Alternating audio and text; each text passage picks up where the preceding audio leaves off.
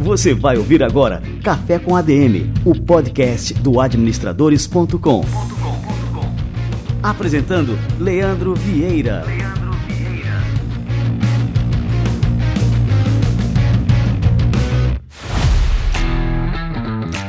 Fala galera, está no ar mais um Café com ADM, a sua dose de cafeína nos negócios. Estamos começando o nosso episódio número 228.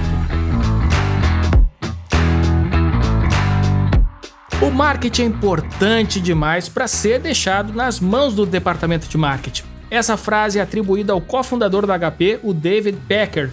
Por outro lado, há tarefas que só um departamento ou agência especializada em marketing podem executar, como a implementação de metodologias para captação de clientes, fechamento de vendas e fidelização. Daqui a pouquinho eu vou receber o Denner Lippert, fundador da V4 Assessoria em Marketing Digital, e o Denner vai explicar pra gente a importância do lado científico do marketing e como que você pode dominar estratégias e métodos que farão a sua empresa faturar mais com menos desperdício de trabalho. Fica ligado que o Denner Lippert já já chega por aqui.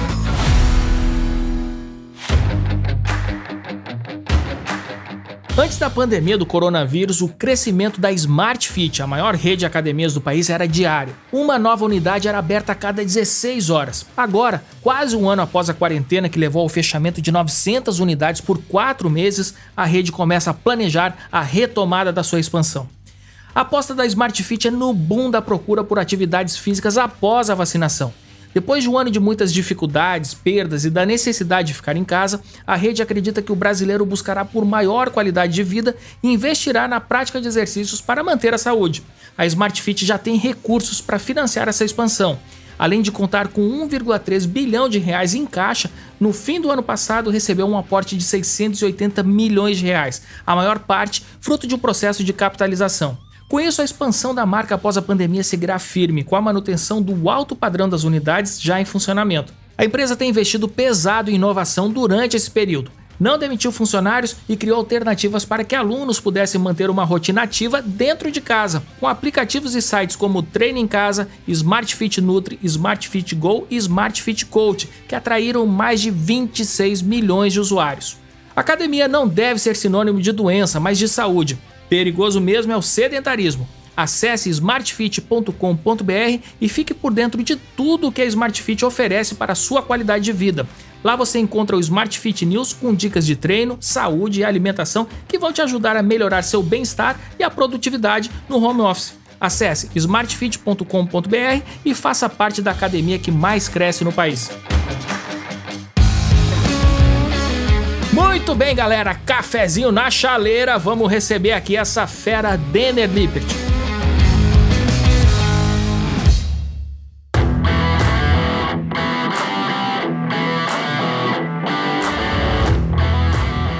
Denner Lippert é CEO da V4 Company, assessoria de marketing digital, uma empresa que ele fundou aos 18 anos de idade. À frente da companhia, ele já ajudou mais de 400 empresas em 7 países a aprimorarem seus processos de vendas por meio da internet, incluindo até a Spotify.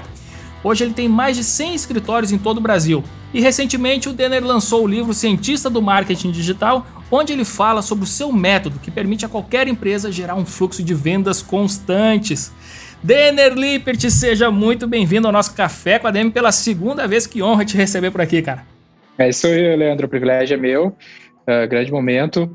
Até um, essa tua introdução, não quis te interromper, mas ela já está desatualizada no ritmo que a V4 cresce, cara. Já são mais de 2 mil negócios que a V4 já ajudou. Uh, atualmente são 1.256, 1.256 negócios ativos que a gente ajuda todos os meses a venderem mais com a internet e é isso aí, cara, um pouco do que eu estou compartilhando aí no livro, um pouco do método que a gente encontrou, né, os pontos em comum entre todos esses diferentes tipos de negócios, diferentes tipos de contextos, como eles vendem através da internet, é um pouco do que a gente está falando aí no Cientista do Marketing Digital. Nossa, ô Denner, eu até, assim, você falou aqui, me corrigiu, eu até pensei, pô, vamos fazer de novo essa introdução, mas eu achei tão animal, né? Assim, que já impressionava os números anteriores que a gente estava apresentando aqui. Quando você vem com essa atualização, não, é realmente impressionante. É bom que seta a expectativa baixa, daí já vem com um resultado maior do que a expectativa cadastrada. É verdade, né, cara? E mostra como que realmente funciona, né, toda a metodologia de vocês. Exato, o lance mais importante, Leandro, é que a gente faz tudo isso para nós melhor do que a gente faria, vamos dizer assim, para qualquer cliente. A gente fala que tem que ser casa de ferreiro espeto de prata, né? Tudo que a gente fala que tem que ser feito, a gente é a maior prova viva de que isso funciona.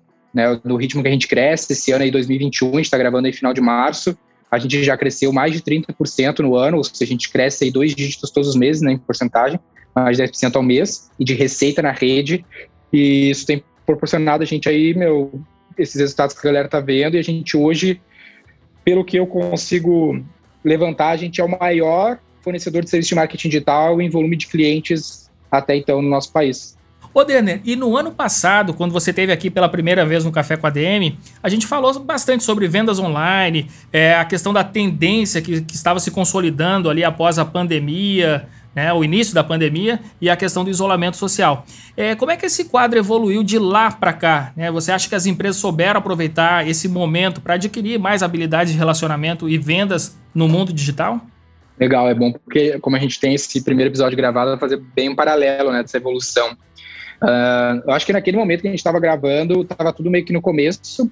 O resumo da ópera é que o Covid foi um grande acelerador da transformação digital, né? Então, até agora que a gente está meio que nessa segunda onda, aí, bem no um ano depois, aí que as coisas estão voltando, a lockdown, mesma vibe que estava no mesmo período do ano passado.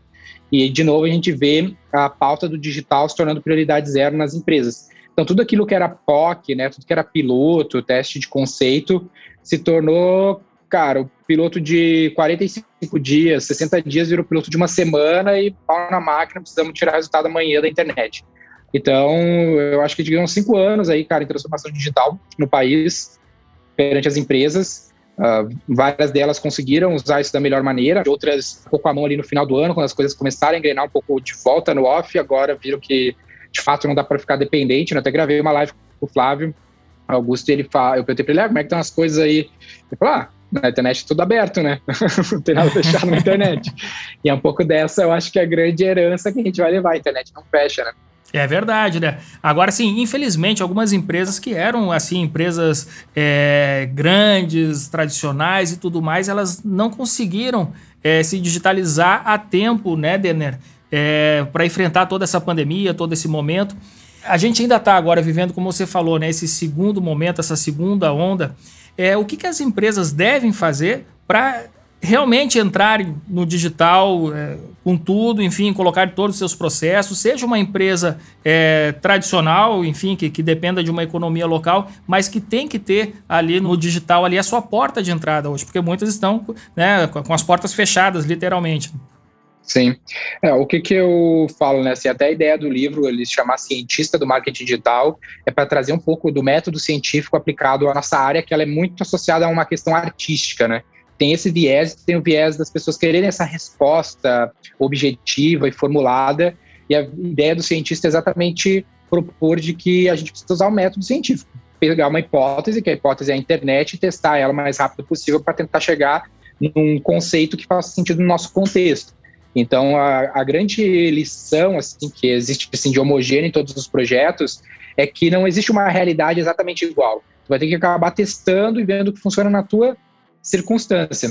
O que eu posso dizer assim de mais animador para a galera mediante tudo isso é que mesmo que a gente tenha esse cenário de incerteza e essas são as premissas da, do próprio método, a gente tem algumas bases que sempre percorrem, né, como uh, leis naturais, vamos dizer assim, a gente tem algumas leis naturais da, da geração de demanda, da geração de vendas.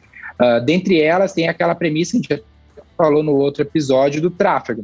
O que as pessoas estão perdendo agora é o tráfego offline. Elas ainda têm os vendedores em casa, ainda tem estoque, ainda tem produto, tudo mais. O que elas perderam foi só um dos canais, que era o canal físico. Agora elas podem alocar todo aquele esforço, por exemplo, do aluguel no digital. Né? O Google e o Facebook, eles competem com o PDV. Então, se tu pagava, tá falando com um cliente que ele paga, cara, uns 50 mil reais por mês de aluguel e ele vende 250 mil. Ele tem lá um ROA 5, né? Cinco vezes o retorno do, investi do investimento em mídia, ele fatura. E eu falei, cara, esse ROAS na internet é bem fácil de ser batido, de fazer 6, 7, 8 vezes uh, um retorno sobre investimento de mídia. Se tu fosse pegar os 50 mil e transformar em investimento de mídia, porque ele está pagando em aluguel hoje. Só que aluguel e mídia, eles estão comprando a mesma coisa, eles estão comprando fluxo de pessoas.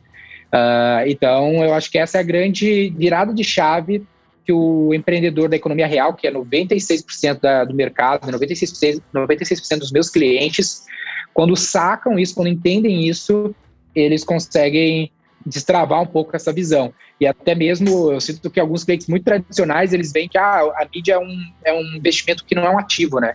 Tu compra hoje, amanhã tem que comprar de novo. Ele não fica com ele ali. Então isso é difícil às vezes entrar na cabeça do cara, mas cara, é a realidade, não tem jeito. Tem que fazer.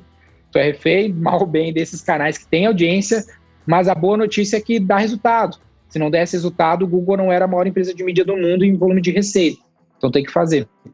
E o bom também é que é barato, né, cara? Tu começa com baixo investimento, né? Tu começa com qualquer valor. É interessante que tu vai medindo, né, do investimento mais baixo até escalar, sei lá, milhares de reais aí por mês em publicidade, tu consegue medir exatamente o retorno, coisa que não é possível na mídia tradicional, por exemplo. Você não sabe o retorno que você tem quando você anuncia é, na televisão ou numa revista impressa, por exemplo. Você não tem ali né, aquele número preciso. E no digital você tem exatamente as vírgulas, né? De quanto está voltando para você. Por isso que eu falo que às vezes a pessoa pega o digital e compara com essas mídias de publicidade tradicional, né? TV, rádio, essas coisas. Eu sempre gosto de fazer essa comparação, Leandro, com a loja física. Porque a loja física o cara sabe que dá retorno. Ele fala, eu compro uma loja aqui, alugo ali e eu sei que vai vender X vezes. Na internet é mais semelhante a essa realidade da loja física do que a realidade da publicidade da, do jornal ali, da revista, da, do rádio, que tu não conseguia ver mais ou menos o que ia acontecer. No digital, tu coloca campanhas de mensagem ali começa a gerar demanda para o teu time de vendas, que estava até ontem fazendo nada, porque as lojas fecharam, e daqui a pouco eles estão com a agenda 100% lotada de atendimento para fazer inside sales né, no WhatsApp. E tem até um case que eu acho que na época ele não estava desse nível, uh, que é as lojas Labs aqui no Rio Grande do Sul, cara, que a gente roda 160 lojas físicas. Que nos últimos seis meses a gente deve ter investido uns 2 milhões em Facebook Ads para campanhas de WhatsApp, levando o público para o WhatsApp. E a gente vendeu uns 40 milhões uh, né, através desse atendimento que os vendedores das 160 lojas fazem uh, todos os dias no WhatsApp. Caraca, cara, agora fiquei impressionado, né? Então, quer dizer, investiu 2 milhões em seis meses para um faturamento de 40 milhões. Olha só. É. Dá um ROAS de quanto isso aí? Dá, Dá 20 vezes. 20, 20 vezes, que loucura, é, o ROI dali, né, considerando margem de contribuição, fica uns 6, 7 vezes. Muito bom. É bem significativo.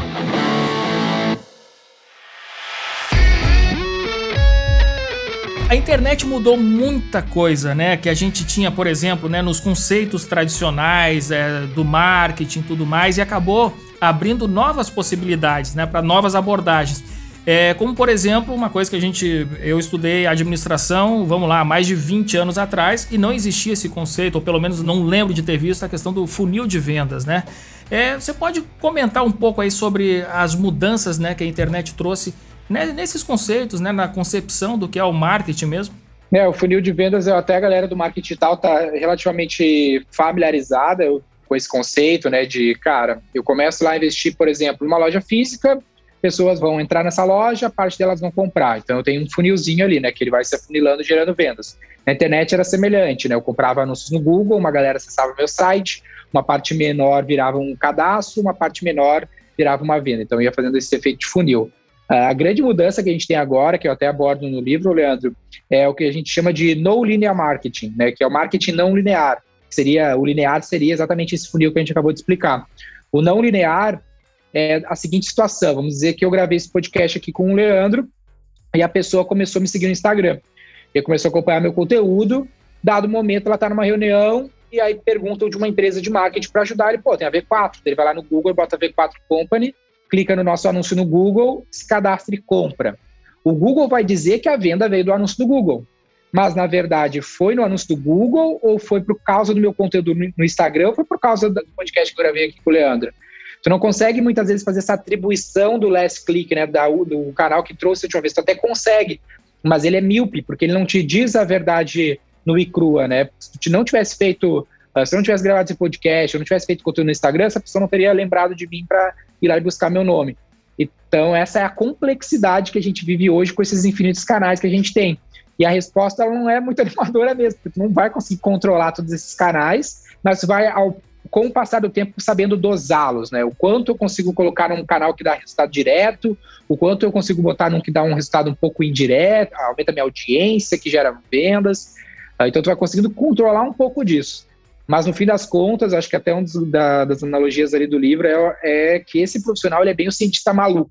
Tá sempre fazendo um monte de teste, ele nunca tá uh, contente, nunca termina esse projeto. É um projeto sempre contínuo, de melhoria contínua mesmo. E com relação assim, aos principais conceitos que a gente tem com relação ao marketing digital, quais são assim, os principais que você destacaria que os profissionais, os gestores precisam conhecer nos dias atuais? Eu vejo assim duas esferas, né? Tem a esfera dos fundamentos de marketing, que eu vejo muito valor ainda, que eu abordo uh, rapidamente no livro.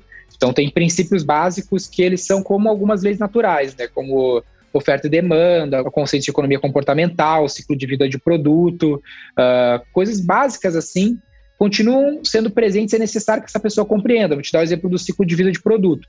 Às vezes o cara está só concentrado no outro extremo, que daí são os dois extremos que eu quero falar, né, que é o fundamento e esse lado do growth mais atual da mídia, da ferramenta, do marketing, de comprar mídia como se fosse um trade.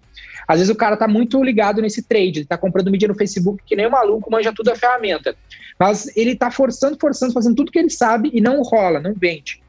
E aí, como ele desconhece um, uma lei natural, vamos dizer assim, desse mercado, que seria a lei do ciclo de vida do produto, esse produto às vezes está em declínio, que não interessa a publicidade que tu faça, a mídia que tu coloca, ele não vai engrenar se tu não corrigir esse fundamento. Então é bem uma balança que a gente tem que estar tá equilibrando, que é essa balança dos meus fundamentos estarem bem amarrados e desse meu growth mais matemática, mais engenharia, poder propagar esse fundamento bem construído. Então são esses os dois princípios básicos, né? Então compreender os fundamentos e aí dominar essas ferramentas mais atuais do matemática, do growth que a gente ia ter detalhes no livro mesmo. A gente falou um pouco até mesmo no outro episódio. E até eu queria retomar um pouco é, dessa metodologia, porque vocês desenvolveram uma metodologia própria, né? E que é baseada justamente nesses dados, em evidências. É, como é que foi o desenvolvimento dessa metodologia e quais são as etapas incluídas nesse processo? Bom, como a gente sempre quis fazer algo grande, sempre tivemos essa ambição, né, Leandro? Até a parte da minha história é contar um pouco da criação da empresa e de a gente ter chegado até aqui oito anos depois. É, sempre foi essa visão ambiciosa. A gente queria fazer esse processo para muitas empresas, como a gente tem feito, conseguiu fazer hoje, né? Lembrando que eu comecei esse negócio na cozinha da casa da minha mãe na periferia do Rio Grande do Sul, né? Então foi bem do zero mesmo. Então, para conseguir chegar numa empresa com um certo nível de expansão, de escala, eu precisava de um processo, que era processo para as coisas poderem fluir. E aí, nessa busca por processo, a gente viu que teria que ter um método, né? O que, que a gente tem presente na maioria dos projetos que a gente pode partir deles quando for iniciar um próximo. E aí, nesse meio tempo, a gente foi incubado numa universidade, né? Na universidade aqui da região, uh, que é um processo de investimento em startups, anos atrás isso, e lá a gente começou a desenvolver, junto com a universidade, junto com os testes empíricos que a gente ia fazendo, o que existia de pontos em comum entre todos os projetos. E aí essa metodologia, ela tem dois vieses, né? Tem a questão da aplicação do método científico, que na prática a gente deveria aplicar em tudo. Então a gente tem alguns princípios que a gente está aplicando aqui, né? De partir de hipóteses, problematizar as coisas, desenvolver testes e medir, essa é a base de tudo. Mas dentro do nosso no contexto do marketing digital, a gente tem esse método V4 que a gente fala, né? Que é uma das diversas metodologias que a gente acabou desenvolvendo que é aquela visão de que a gente precisa passar por quatro momentos, por quatro fases do processo de vendas através da internet poder acontecer, sendo eles tráfego, engajamento, conversão e retenção. Tudo que tu for falar e pensar sobre internet, processo de vendas, tu consegue enquadrar dentro de um desses momentos, né? Tráfego, engajamento, conversão e retenção. Como eu falei, é o anúncio do Google, né? O anúncio do Google é comprar tráfego. A loja física é comprar tráfego. O que é engajamento? A vitrine dessa loja, o layout desse ponto de venda, ou o layout do meu site, ou mandar o meu cliente para WhatsApp. O terceiro aspecto é a conversão, pode ser o meu meio de pagamento no PDV, pode ser o atendimento do meu vendedor, que vai mandar uma maquininha para o cliente pagar ou no meio de pagamento online. Então, as otimizações desses aspectos de conversão. E, por fim, essa retenção. Se esse cliente que eu investi lá atrás para comprar de mim pela primeira vez não retomar e comprar múltiplas vezes, eu não vou ter um grande valor, né, um, quase um customer equity, né, um valor por cliente tão grande quanto eu poderia ter otimizando esse investimento que eu tive de aquisição de clientes. Então pensa que eu estou fazendo um restaurante, cara, eu gastei 50 reais para adquirir um cliente, ele gastou 100. Se ele não voltar a comprar de mim duas, três, seis vezes, talvez nos próximos meses, não vai valer tão a pena que se ele voltar só uma vez. Às vezes, com uma compra só, eu nem consigo pagar esse custo de aquisição. Então, eu preciso garantir ações que façam esse cliente voltar. Um exemplo que eu gosto bastante ilustra essa questão da retenção, o cartão das lojas Renner. Né? O cartão próprio lá de crédito das lojas Renner é uma grande ferramenta de retenção, que é o cliente que está no cartão Renner, normalmente ele vive no limite do cartão Renner e volta a comprar múltiplas vezes. Então, é meio irrefutável que a gente precisa passar por esses quatro pilares para ter um processo de vendas através da internet. Essa é um dos frameworks que a gente desenvolveu, dos diversos que a gente apresenta lá no próprio livro. É, Denner, agora eu fiquei curioso com relação a, a esse método, né? É, se ele se aplica a diferentes regiões do Brasil, por exemplo, até do mundo, é, diferentes segmentos, diferentes setores. É, o princípio do método é o mesmo para uma empresa que vende serviço de contabilidade e outra de varejo, por exemplo? O que, que muda? Esse é até um parte do lastreio do método científico, né? Da gente conseguir reproduzir para ele ser um método, ele tem que ser reproduzível, né? Vai conseguir replicar ele várias vezes. Então, ao longo desses anos, a gente teve a oportunidade, uh, Leandro, de fazer esse processo em diferentes países. Então, são mais de 20 países que a gente já fez alguma coisa, com mais de 2 mil diferentes negócios de diferentes tipos, como o Spotify, que a gente deu um exemplo ali, que é um aplicativo que a gente rodou em cinco países, junto com a Cubo, lá no projeto com eles. E Smart Fit, por exemplo, que é um cliente que a gente uh, atende em todo o Brasil. São contextos completamente diferentes, Smart Fit PDV espalhados por todo o Brasil, diferentes praças, totalmente uh, realidades singulares, vamos dizer assim. O próprio Spotify era um aplicativo, então era outra natureza de modelo de negócio, mas também era em diferentes países. E ambos é a mesma estrutura desse processo. Óbvio que aí os pormenores entre cada um dos quatro pilares, eles se alteram, de certa forma, mas tu sempre vai depender de gerar demanda, de gerar tráfego, engajar esse tráfego, converter e reter essa base ela é a mesma em todas as regiões do Brasil e diferentes países, em diferentes tipos de negócio. Os pormenores ali que se alteram de certa forma, mas nem tanto porque eles respeitam alguns princípios da ação humana também. É, Denner, agora é, com relação ao modelo de negócio de vocês, também queria que você comentasse um pouco que vocês operam pelo modelo de franquias também, né? Então, assim, é possível, é, por exemplo, qualquer empreendedor que estiver escutando o programa, se ele estiver interessado em colocar uma franquia da V4, ele pode fazer isso. Eu queria que você explicasse um pouquinho, né, como é que funciona. O grande lance é que a nossa empresa, ela depende muito de pessoas, né, Leandro? Ela, a nossa matéria-prima é pessoas. Tem mais de 600 pessoas hoje atuando na V4 uh, ah, na rede toda full time. Então, uh, ah, para a gente conseguir formar uh, uma máquina mesmo de formação de pessoas, a gente foi buscando algumas formas de fazer isso. E uma das coisas que eu constatei é que para a gente conseguir dar resultado para o cliente, que é o nosso fundamento, assim, nosso valor primário é dar resultado aos clientes, a gente precisava de indivíduos extremamente empreendedores, porque o empreendedor ele está muito comprometido com o resultado, diferente de um executivo, de um colaborador, um estagiário, muita agência trabalha com muito estagiário, e ele tem um nível de comprometimento muito maior, esse empreendedor que está skin the game. Então, a gente lá atrás, quatro anos atrás, teve essa hipótese de uma franquia. Cara, se a gente precisa de empreendedores, tem um monte de empreendedor que nos segue, gosta da nossa metodologia, não tem cliente, não tem marca, mas tem um capital e está disposto a sacrificar sua vida em prol do negócio, talvez faça sentido a gente trazer esse cara, ele começa a montar uma operação nossa em outro lugar, a gente dá todo o suporte aos clientes, assistência a ele. Como ele vai estar tá comprometido, ele vai dar resultado para o cliente.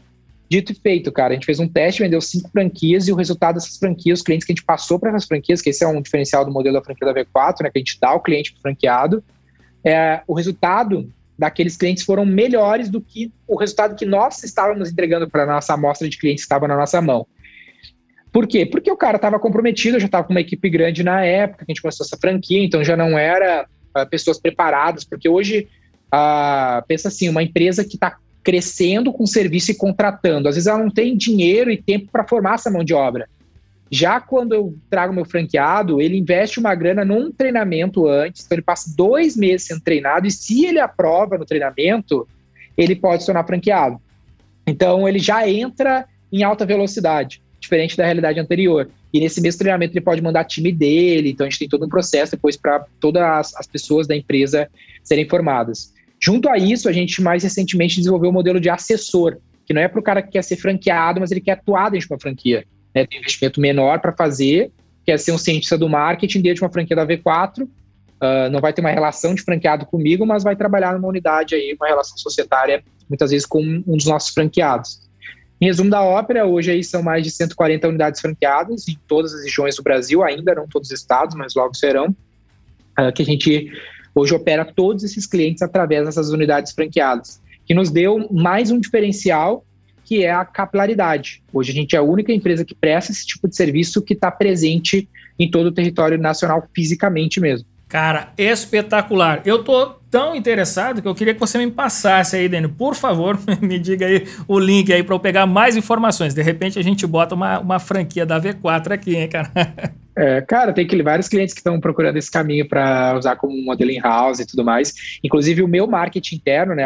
Como eu falei, a Casa de Feiras Petit Prata, que a gente tem 10 pessoas no nosso marketing interno, a gente investe uns 500 mil reais por mês em mídia na V4 e a gente tem dois escritórios nossos, os dois maiores, que são uh, terceirizados também no nosso marketing interno, né? Então a gente realmente usa nosso serviço. Por que, que a gente tem dois, né? A ideia é que quando a empresa fica muito grande, tem um perfil de cliente que é a empresa maior, tem um orçamento maior, é muito barato eu contratar um escritório em prol da garantia da segurança, da redundância, da auditoria que eu consigo tendo esse escritório.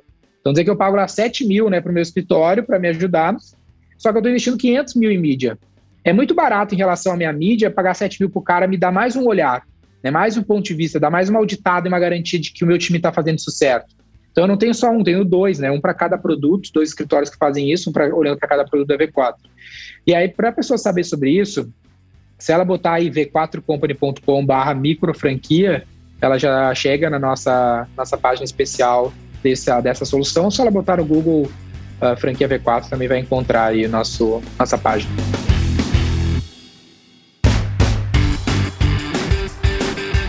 E agora falando sobre o escritor Denner Lippert, me conta um pouquinho aí desse processo de criação do livro, Cientista do Marketing Digital. Cara, eu tô vendo uma coisa assim, eu acompanho tudo, né, nas redes sociais, tá uma badalação. é tanta gente assim divulgando o livro, né, e gente de calibre, que eu até falei no podcast anterior, daí que surgiu aqui o, o convite para esse novo episódio. É, lembra ali, tem o Sandro Magaldi, é, que está participando também do evento de lançamento do livro. Queria que você contasse um pouquinho, é, tanto da criação do livro, o que, que te motivou a criar esse livro, a escrever esse livro, e também desse evento super bacana aí que vocês criaram para fazer esse lançamento. Assim, Leandro, todas as iniciativas de educação que a gente tem aqui na V4, elas têm a finalidade de formar as pessoas para atuar com a gente, né? A nossa nosso negócio não é um negócio de educação, né? Não é o jeito que a gente ganha dinheiro ele só serve para a gente formar mão de obra para contratar essas pessoas, trazer essas pessoas para atuar com a gente e lá na frente conseguir dar resultado para o nosso cliente. Então, todas as iniciativas são essas. O livro não foi diferente. Eu comecei a escrever o livro para ele ser um manual para formar o nosso time no nosso processo de integração, de onboard. Então, eu cheguei numa versão de 400 páginas A4, para vocês terem uma noção uh, que seria inviável publicar, né? Até seria viável, mas uh, não seria muito comercial. A editora, a gente, né, uh, me orientou no processo de revisão a fazer uma versão mais enxuta, principalmente que é meu primeiro livro. Então ele ficou ali na casa de 200 páginas, mais comercial, vamos dizer assim. E aí o prefácio é do Sandro Magaldi, né, que é um best-seller lá da, da editora Gente também, uh, conselheiro da V4, casualmente escritor da Gente, da editora também, mas é, ele escreveu por ser conselheiro da V4 há bastante tempo, conhece o nosso background. E tem endorsements ali na contracapa do Bruno Nardon, né, que foi o fundador aí da Rap Brasil, co-founder da Rap Brasil, da Canui. Tem um endorsement também do Thales Gomes, lá, fundador da Easy Taxi, uh, do Alfredo Soares, que é VP da Vtex, e de um dos caras que eu considero um dos melhores profissionais de marketing do Brasil, pouco conhecido, que é o Maurício Bastos, que é CDO da Arezo Co., né, que é diretor digital assim da Arezo, há bastante tempo lá.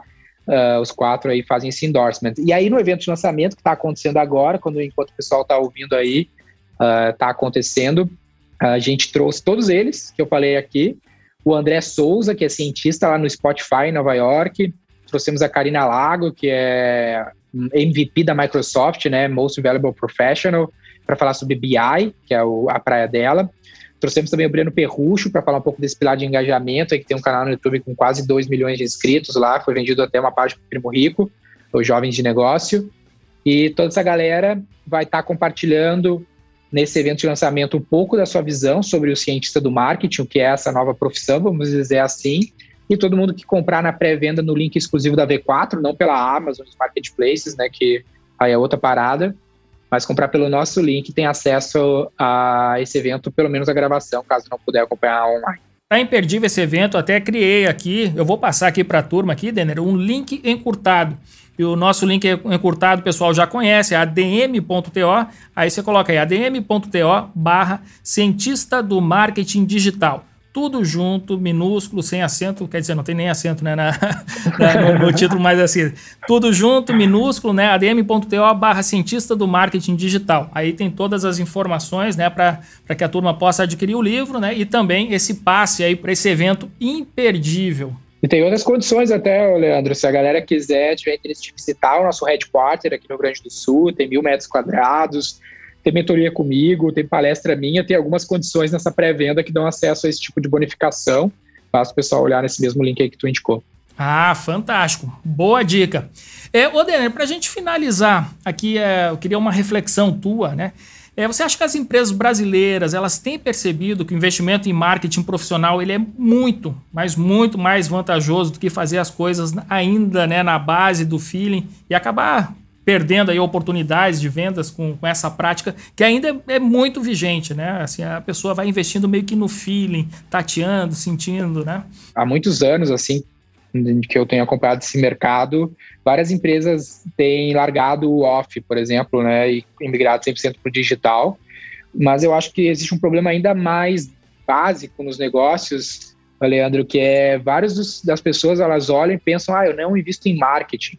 Então elas nem sabem muito bem o conceito, sabe, do que é marketing, da importância dele no negócio. Às vezes ela não faz nenhum investimento. E aquele lance, né, cara? 96% das empresas faturam menos de um milhão de reais por ano. Né, são bem pequeninhas empresas, então elas não estão nem tracionando ainda. E várias outras elas tracionaram, às vezes, porque conseguiram um bom ponto de venda, mas também não abriram outros, abriram no máximo um ou dois. Então elas estão meio que crescendo. É um lance assim, ó, existem dois tipos de empresas, assim, é, duas figuras do momento das empresas. É uma com as pessoas correndo morro abaixo com uma bola vindo atrás, a outra realidade é a pessoa empurrando a bola gigante morro acima com muito esforço. Essas são as duas realidades das empresas. Ou tá crescendo, cara, que é morro abaixo descendo e a bola vindo atrás e tu enlouquecido correndo, porque tu não tá nem controlando. Ou tu tá fazendo muito esforço para crescer porque tu não sabe como pular, puxar essas alavancas. Essa é a realidade sim homogênea entre as empresas. Então, acho que a grande lição que o empresário que está nos ouvindo tem que ter, cara, usa a internet para controlar esse teu crescimento e não deixar o teu negócio à mercê do mercado de outras pessoas. Fantástico, Denner Lippert. Cara, queria te dar os parabéns aí, Denner, por todo o trabalho, todo o sucesso da V4, seu, é, do livro agora, né? Desejar cada vez mais sucesso, porque isso faz muita diferença em todo o nosso ecossistema empreendedor aqui no Brasil e mundo afora, né? Vocês já estão é. estourando aí. É, em outros países também. E valeu demais aqui, cara, pela segunda vez a tua presença aqui no nosso Café com a DM. É uma honra muito grande pra gente. Boa, Leandro. O privilégio é meu, cara. O trabalho que vocês fazem aí é singular. Uh, tem que levar esse conhecimento mesmo aí para a gente conseguir gerir da melhor maneira as empresas. E lance que eu vejo, né? As empresas aqui na V4 que mais dão certo são aquelas que são mais bem geridas. Então, todas as iniciativas boas de gestão, de ensino de gestão, administração, a gente tenta se aproximar de alguma forma aqui na V4. Então, para nós é um grande privilégio poder fazer parte de alguma forma. E conte com a gente, cara. Qualquer coisa, chama aí e bora fazer esses negócios crescerem com maior controle e previsibilidade. Valeu demais, Denner. Um grande abraço e até a próxima.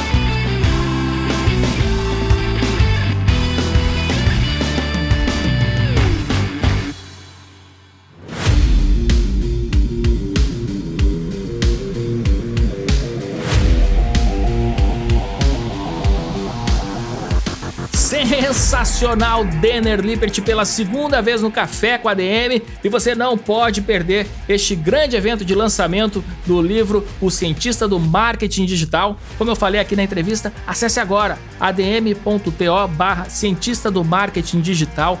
Faça sua inscrição, conheça o livro do Denner e, ó, não perde tempo, gruda nesse cara e pode ter certeza que a gente recebeu hoje aqui no Café com a DM um dos maiores especialistas em marketing digital no país. Muito bem, galera. Este foi o nosso Café com a DM de número 228. Na semana que vem, prometo, como sempre, mais cafeína para vocês. Combinados então? Então, até a próxima semana em mais um episódio do Café com a DM, a sua dose de cafeína nos negócios. Até lá.